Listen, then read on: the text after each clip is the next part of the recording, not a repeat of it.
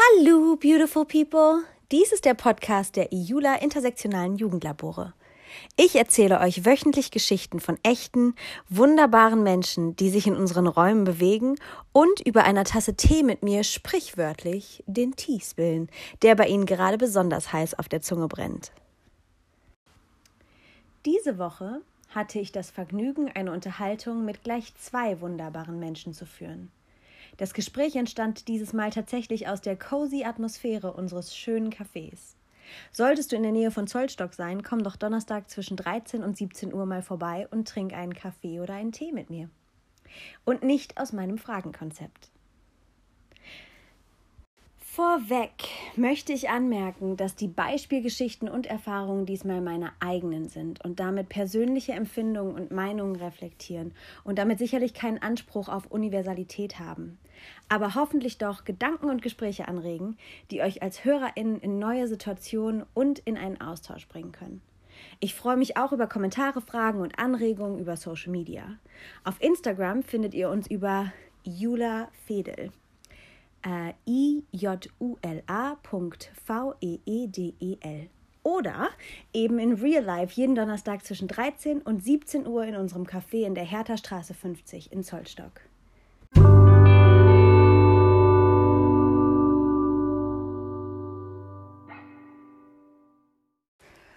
Okay, kommen wir zum Thema. Durch eine für mich nicht zurückverfolgende Gesprächsführung gelangten wir in unserem angenehmen und anregenden Gespräch zu dem Thema Stereotype bzw. Vorurteile und sowohl ihre Verbreitung als auch ihre Aufrechterhaltung. Die Gesprächshypothese Vorurteile können uns ein Gefühl von Sicherheit geben, quasi einen Rahmen, in den wir neue Situationen oder Menschen schnell und eindimensional einordnen können um uns selbst in dem Raum, den wir damit schaffen, mit uns bekannten Werkzeugen wie gewohnt zu bewegen. Soweit die Hypothese. Zunächst einmal kann ein solches Vorgehen durchaus Vorteile mit sich bringen. Befinden wir uns in einer neuen Umgebung oder in der Auseinandersetzung mit uns unbekannten Personen, kann es durchaus hilfreich sein, sich schnell einen groben Rahmen der Situation schaffen zu können, um in ihr nicht völlig verloren zu gehen. Ich glaube, das kennen wir alle. Ich kenne das. Auch kann ein solches Vorgehen Ängste nehmen. Als grobe Ausgangslage kann also eine schnelle, oberflächliche Einschätzung durchaus auch etwas Positives sein. Weniger harmlos wird diese Technik, wenn wir erstens an der ersten Einschätzung festhalten und sie uns somit einen klaren Blick auf tiefer liegende Details oder gar gegensätzliche Fakten versperrt, als auch, wenn wir dazu beitragen, unsere oberflächlichen, möglicherweise verallgemeinerte Einschätzung, unsere oberflächliche, möglicherweise verallgemeinerte Einschätzung, zu vervielfältigen, also andere Menschen davon überzeugen oder dies versuchen, dass unser Halbwissen Fakten darstellt.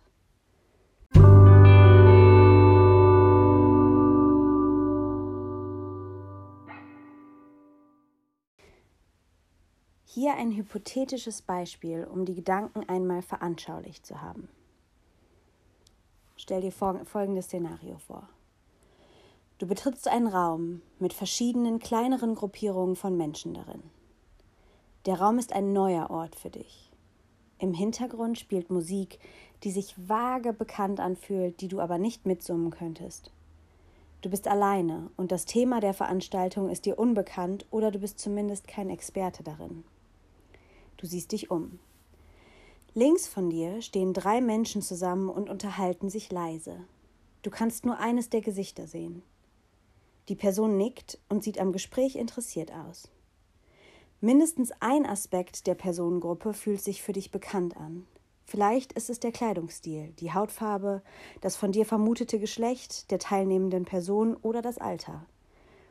Du siehst dich weiter um und bemerkst zwei Personen, die sich sehr lebhaft und in einer höheren Lautstärke als die anderen Gruppen im Raum unterhalten. Beide Personen lachen. Sie gleichen dir beide in keiner der zuvor als bekannt wahrgenommenen, wahrgenommenen Kategorien. Einer der beiden Personen sieht dir über die Distanz direkt in die Augen, hält deinem Blick kurz stand und lächelt. Freundlich bevor die Aufmerksamkeit wieder zu dem Gespräch zurückkehrt und dein Blick weiterschweift.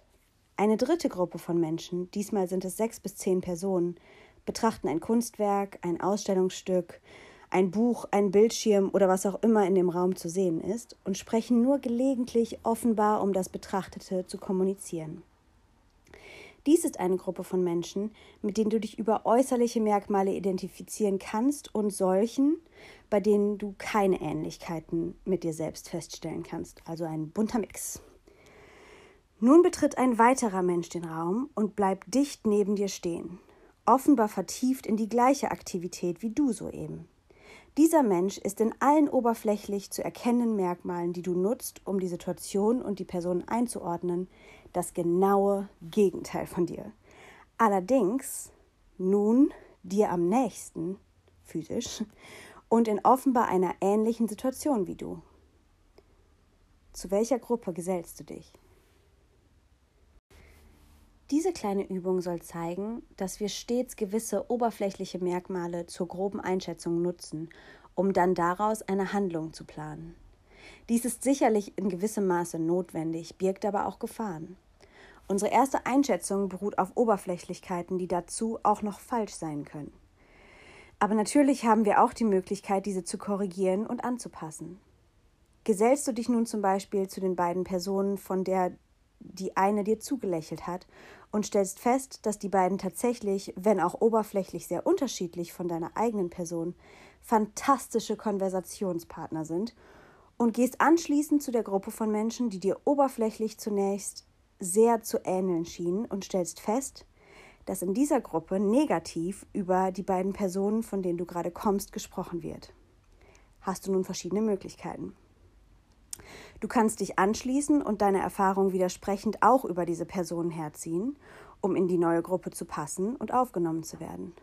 Du kannst riskieren, von dieser abgestoßen zu werden, indem du deine konträre Erfahrung mit der neuen Gruppe teilst. Du kannst schweigen und möglicherweise deine eigene Einschätzung auch noch einmal reflektieren und revidieren. Du kannst deinen Eindruck dieser neuen Gruppe anpassen. Was tust du? Welche Prozesse gehen in dir vor? Und was trägst du nach außen? Welche Beweggründe hast du für das, was du tust oder nicht tust?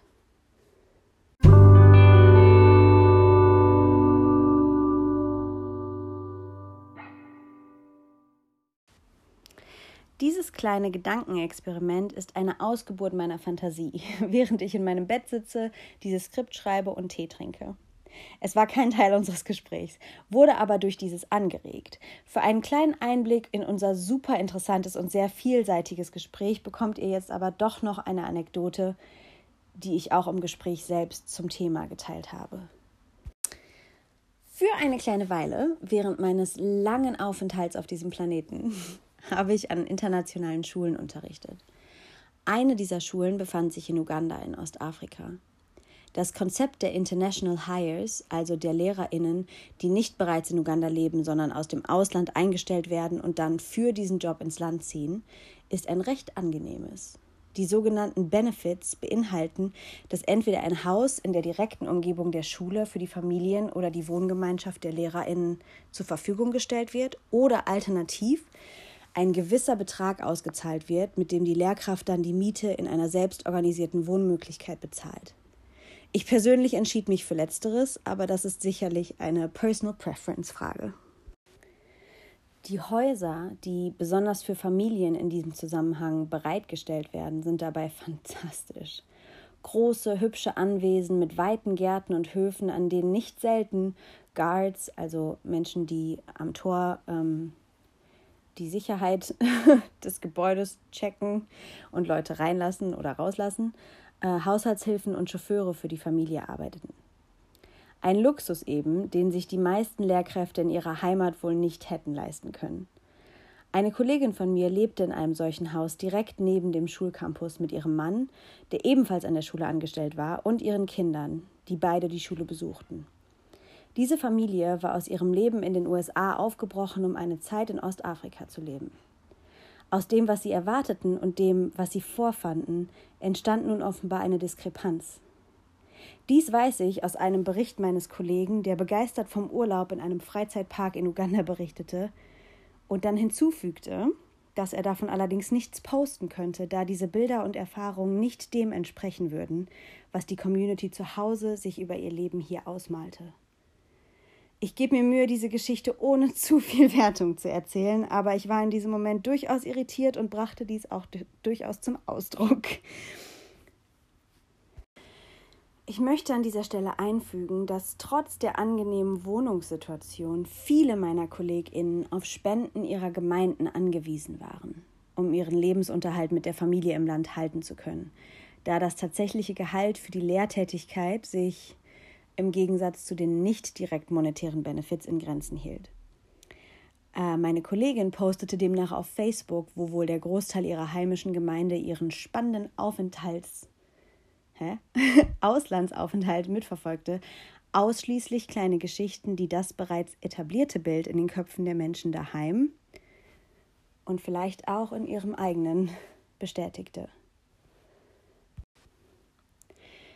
Ein Beispiel hierfür war folgende kleine Geschichte. In ihrem Haus ging das fließende Wasser nicht. Die Situation erstreckte sich wohl über drei Tage. Was natürlich unangenehm, aber nicht ganz ungewöhnlich ist. Deshalb ist man auf solche Umstände mit großen Wasserkanistern in der Küche und den Bädern stets vorbereitet und kann diese auch in der Nähe immer auffüllen. Vor allem, wenn man ein Auto und einen Chauffeur hat. Kampala, die Stadt, in der wir lebten, hat auf vielen Straßen eine Art roten Sand, der gerne mal vielerlei Dinge schön einfärbt. Wenn also drei Tage lang kein Wasser durch Rohre fließt, wird der erste Schwall, wenn es dann wiederkommt, also erwartungsgemäß ein wenig rostig aussehend daherkommen. Dies gibt sich aber nach ein paar Minuten und der Tag ist wieder klar und frisch.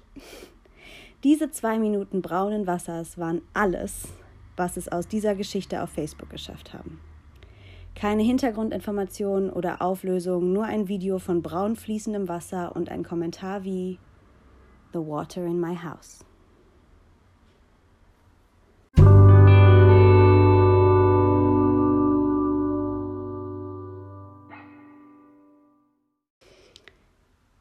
Ich werde an dieser Stelle diese Geschichte oder auch das Thema dieses Podcasts nicht weiter kommentieren, weil er bereits so viel von meiner persönlichen Erfahrung enthält. Stattdessen möchte ich euch mit einer Frage verlassen. Welchen Teil deiner Geschichte erzählst du? Und warum? Danke fürs Zuhören und bis zum nächsten Mal.